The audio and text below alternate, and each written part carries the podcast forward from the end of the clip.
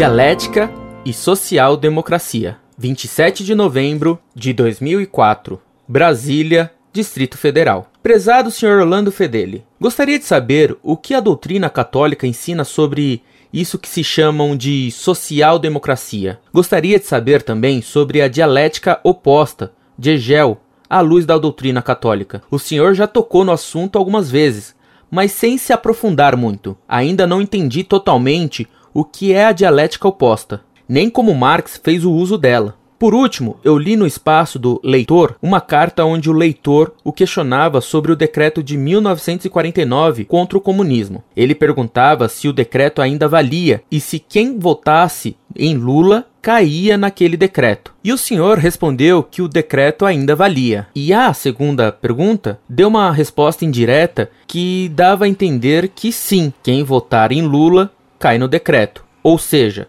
está excomungado. Bom, atualmente eu não voto nem em Lula e nem no PT, mas já votei. Quer dizer que estou excomungado? Não é necessário, além do simples voto, a intenção de agir contra a igreja para se cair nesse decreto? Afinal, nas últimas eleições só tem concorrido partidos socialistas ou social-democratas. Então, se o simples voto nos colocar sob a pena do decreto, milhões de católicos brasileiros caíram nele. Além disso, tais partidos não apresentam em suas campanhas propostas direcionadas ao socialismo propriamente. Então, mesmo que o eleitor seja enganado posteriormente, ele não agiu naquele momento, votando pelo socialismo. Grato.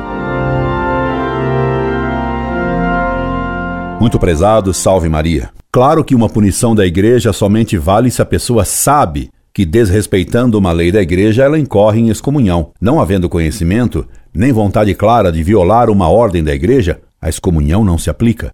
Por isso, é claro que só ficam excomungados as pessoas que conscientemente votam num candidato socialista ou abortista, com ideias precisa de desobedecer à igreja e de favorecer a doutrina marxista ou abortista.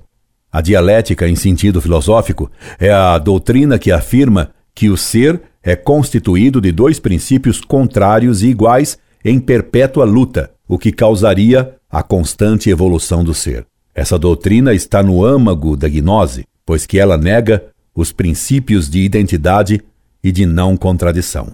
O princípio de identidade afirma que o ser é aquilo que é. Exemplo: pão é pão, queijo é queijo, sabão é sabão. Isto é assim porque Deus, o ser em sentido absoluto, é aquele que é, como ele se definiu a Moisés e como Aristóteles provou que ele deve ser. Deus não muda, não foi nem será. Deus é. Do princípio da identidade decorre o princípio de não contradição.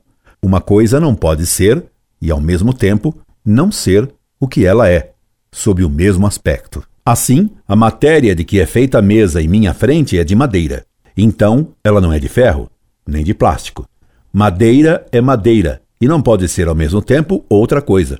Com essa madeira poderia se fazer papel, mas ao mesmo tempo a coisa não pode ser madeira e papel.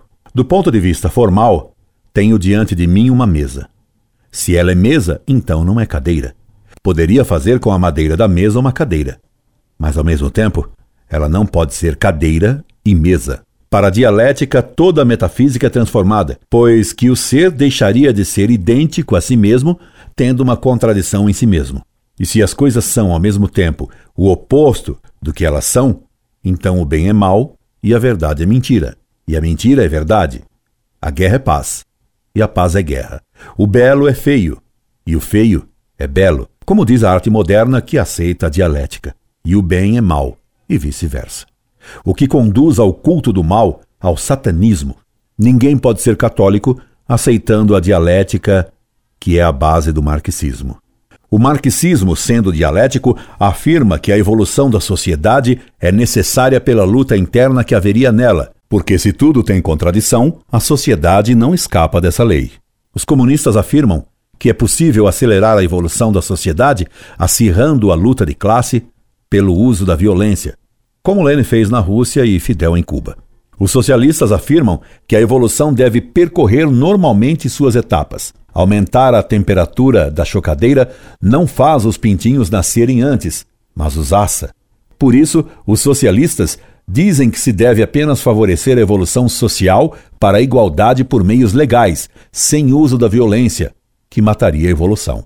Mas socialistas e comunistas têm a mesma filosofia materialística, dialética e evolucionista, como visam o mesmo fim: uma sociedade absolutamente igualitária e, no final da evolução, uma sociedade sem propriedade particular, sem família e mesmo sem Estado, isto é, anárquica.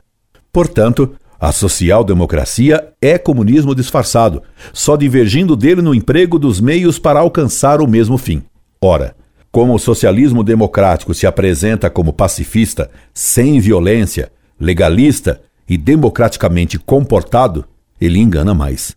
O gás venenoso comunista e social-democrático é o mesmo, só que o gás comunista é mal cheiroso, preto e asfixiante enquanto que o gás social-democrático se apresenta como inodoro, adormecedor e quase invisível.